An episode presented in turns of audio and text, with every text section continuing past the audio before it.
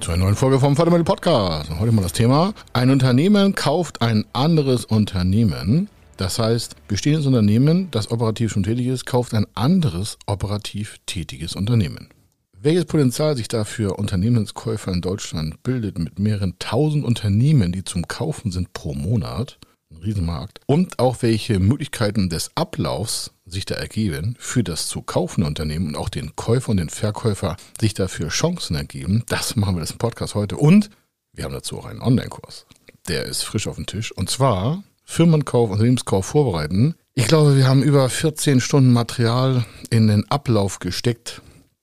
Das heißt, Sie können auf über 14 Stunden Material und Bonusvideos und Bonusmaterial und Vorlagen und Ablaufpläne und also ein Riesenapparat von Online-Kurs. Können Sie gucken, den Link packe ich in die Shownotes rein. Aber hier erstmal die Folge zum Thema Unternehmen kauft ein anderes Unternehmen. Er ist Mr. Fördermittel, Buchautor, Vortragsredner, Moderator seiner eigenen Fernsehsendung zum Thema Fördermittel und Geschäftsführer der Feder Consulting. Mit seinem Team berät er kleine, mittlere und große Unternehmen rund um die Themen Fördermittel, Fördergelder und Zuschüsse. In diesem Podcast bekommen Sie wertvolle und entscheidende Informationen, wenn es um die Themen Investitionen, Innovationen und Wachstum in Unternehmen geht.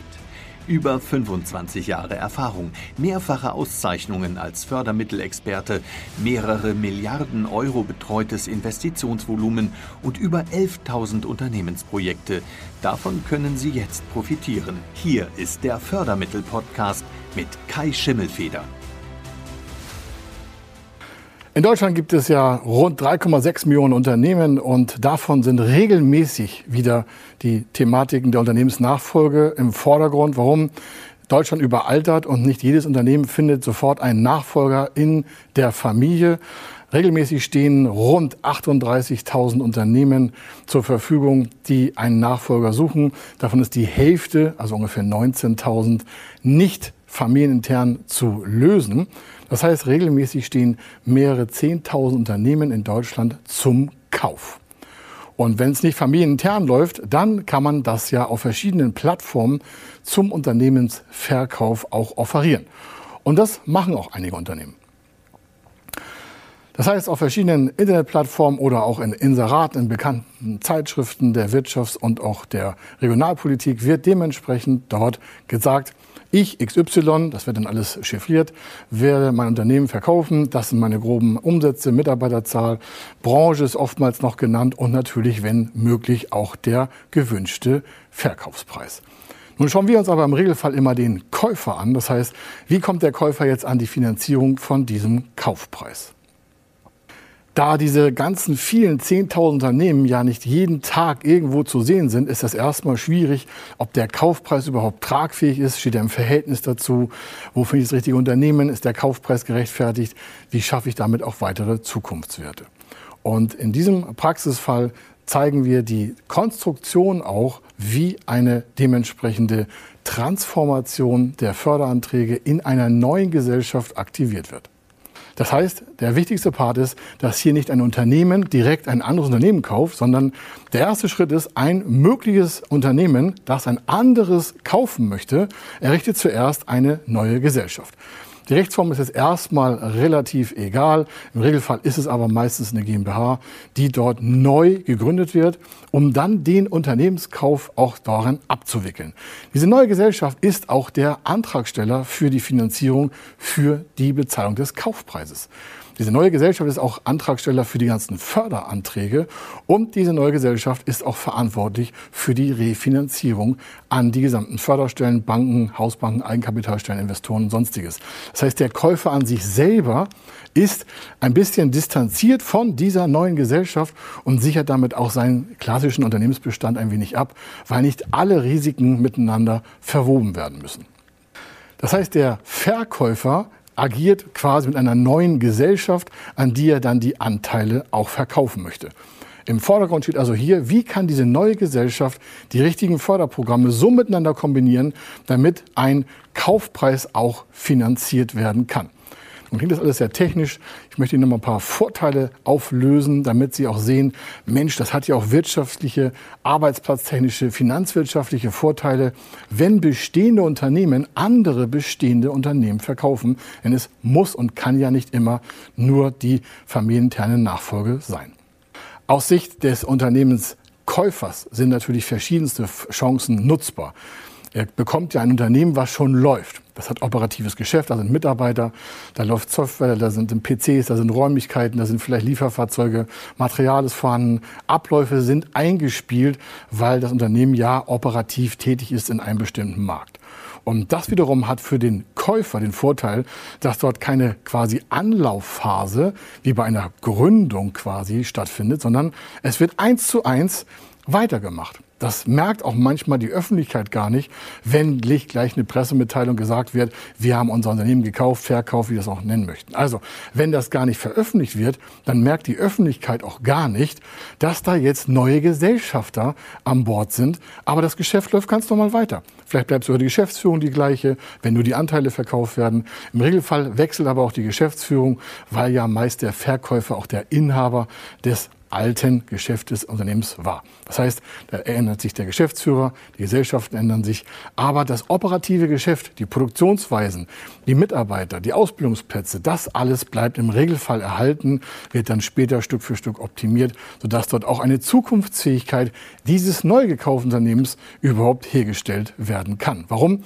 Viele Unternehmen, die zum Verkauf stehen, lassen die letzten zwei, drei Jahre vor dem Verkauf so manche Stauinvestitionen auf dem Papier. Das heißt, da wird nicht mehr investiert unter dem Motto, das kann ja der Käufer dann machen. Das passiert auch regelmäßig, aber dementsprechend mit anderen Investitionsabsichten, als das der Verkäufer macht. Warum?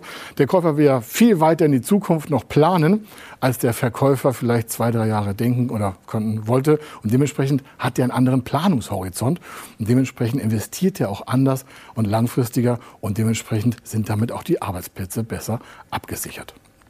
Gleichzeitig hat natürlich der Käufer die Chance, schon bereits qualifizierte Mitarbeiter weiter zu qualifizieren auf neue Arbeitstechniken, auf zukunftsfähige Geschäftsprozesse oder auch auf neue Innovationen oder neue Verfahren, neue Verwaltungsbereiche. All das macht der Käufer natürlich viel lieber und gerne als der Verkäufer, der gesagt hat, Mensch, ich mache noch zwei, drei Jahre und dann verkaufe ich alles. Der neue Investor, der neue Käufer, der neue Gesellschafter mit der neu gegründeten Gesellschaft hat natürlich viel, viel mehr Motivation, den Kaufpreis auch besser und effizienter zurückzubekommen. Eine andere Variante ist auch, dass oftmals der Käufer die Produktions- und Verfahrensweisen ausweitet. Warum? Es kommen neue Techniken an den Markt und der Käufer hat im Regelfall viel mehr, ich sag mal, Motivation, auch neueste Technik in das Unternehmen zu implementieren, neue Mitarbeiter einzustellen, die alten halt wie zu qualifizieren und dementsprechend auch dort neue Wertschöpfungspotenziale herauszuholen. Die Kosteneinsparung ist ein weiterer Aspekt für den Käufer. Oftmals hat das Unternehmen, was er ja schon betreibt, was ihm schon gehört, und dann das Neue irgendwelche Synergieeffekte.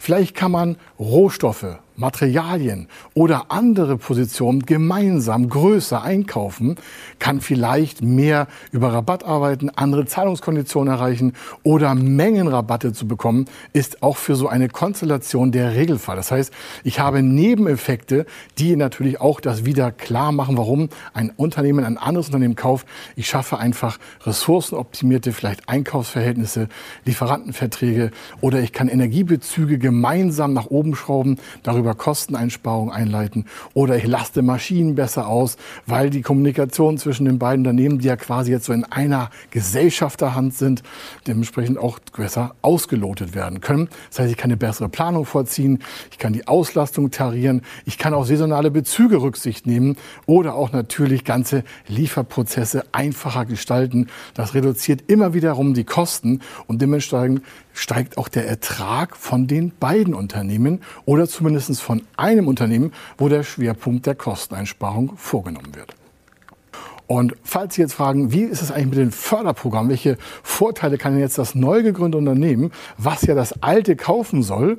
Denn das bestehende Unternehmen von dem Käufer wird damit relativ wenig involviert.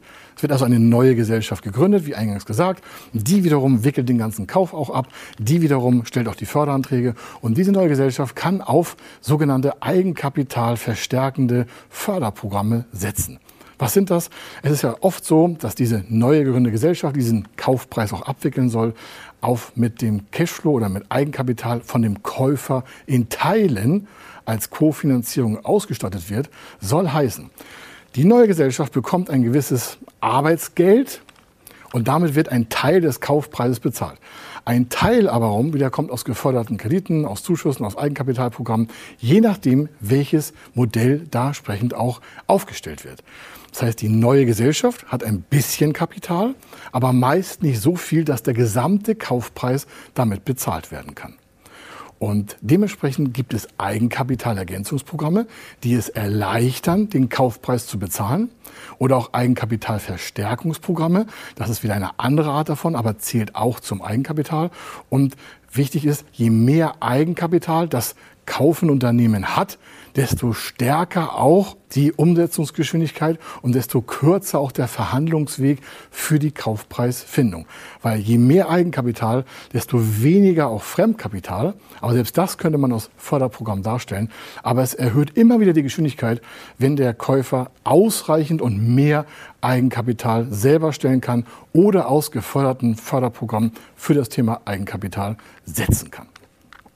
Ein Praxisbeispiel hier mal angenommen. Wir haben einen 2 Millionen Kaufpreis und der Käufer mit dieser neuen Gesellschaft hat nur, in Anführungsstrichen, 200.000 Euro Eigenkapital. Dann würden ja noch rein rechnerisch 1,8 Millionen Euro fehlen. Und diese Lücke, diese 1,8 Millionen bis zum fertigen Kaufpreis, kann man aus verschiedenen Förderprogrammen, in diesem Fall mal drei Förderprogramme kombiniert, zusammensetzen. Das erste Förderprogramm verstärkt das vorhandene und ergänzt das vorhandene Eigenkapital des Käufers um 500.000 Euro. Warum? Der hat also 200.000 Euro selber und bekommt aus einem Förderprogramm 500.000 Euro dazu. Die sind nicht als Zuschuss gedacht, sondern die werden irgendwann ab dem achten Jahr quasi, also ab dem bestimmten achten Jahr, zurückgezahlt. Das heißt, die ersten sieben Jahre wird diese Last gar nicht in dem Unternehmen aktiv. Sie liegt einfach dort für den Kaufpreis fertig vor und muss nicht zurückbezahlt werden in den ersten sieben Jahren, sondern man wartet dann die ersten sieben Jahre ab. Das wiederum schützt das zu kaufende Unternehmen und natürlich auch den gesamten Prozess, weil diese Nichtrückführung Liquidität freischält für das Aktivieren von neuen Prozessen in dem gekauften Unternehmen. Da gibt es noch eine Eigenkapitalverstärkung oder auch einige sagen auch eine Eigenkapitalergänzung aus Beteiligung von Förderprogrammen. Hier sind in diesem Fall 400.000 Euro genutzt worden, sodass wir insgesamt schon auf 1,1 Millionen Euro angewachsen sind, was wiederum die Gesamtfinanzierung noch um 900.000 Euro aus einem Förderkredit ermöglicht hat. Warum? Oftmals ist so ein Förderkredit nur möglich, wenn auch Eigenkapital vorhanden ist. Und die Kombination hier aus den drei Förderprogrammen ermöglicht den Kaufpreis von zwei Millionen Euro bei nur, ich sage es mal so, 200.000 Euro von dem Käufer. Und diese 200.000 Euro waren ja in dieser neuen Gesellschaft überhaupt erstmal aktiv. Das heißt, das alte Unternehmen hat damit quasi gar nichts zu tun und das neue Unternehmen kann dann dementsprechend diese Förderanträge auch für den Kaufpreis stellen. Und wenn Sie wissen wollen, wie die Detailkalkulationen hinterlegt worden sind, welche mehr Informationen es an Förderprogramm gibt, dann schauen Sie einfach auf www.fördermittel-magazin.de. Dort ist der Praxisfall auch nochmal mit Details hinterlegt. Das können Sie mal in Ruhe ansehen, sich die ganzen Kalkulationen nochmal zu Gemüte führen. Und wenn Sie ein Unternehmen kaufen wollen, nutzen Sie gerne dieses Beispiel und leiten es daran ab. Viel Erfolg dabei. Hier war der Kai Schimmelfeder. Wenn Sie wissen wollen, ob Ihre geplanten Investitionen förderfähig sind und wie Sie zu den richtigen Förderprogrammen kommen, dann gehen Sie auf die Website www.fördermittel-testen.de. Dort können Sie Ihre Projektdaten an das Team von Feder Consulting übermitteln und erhalten dann ein Ergebnis zu den möglichen Förderprogrammen gesendet. Viel Erfolg und eine gute Zukunft.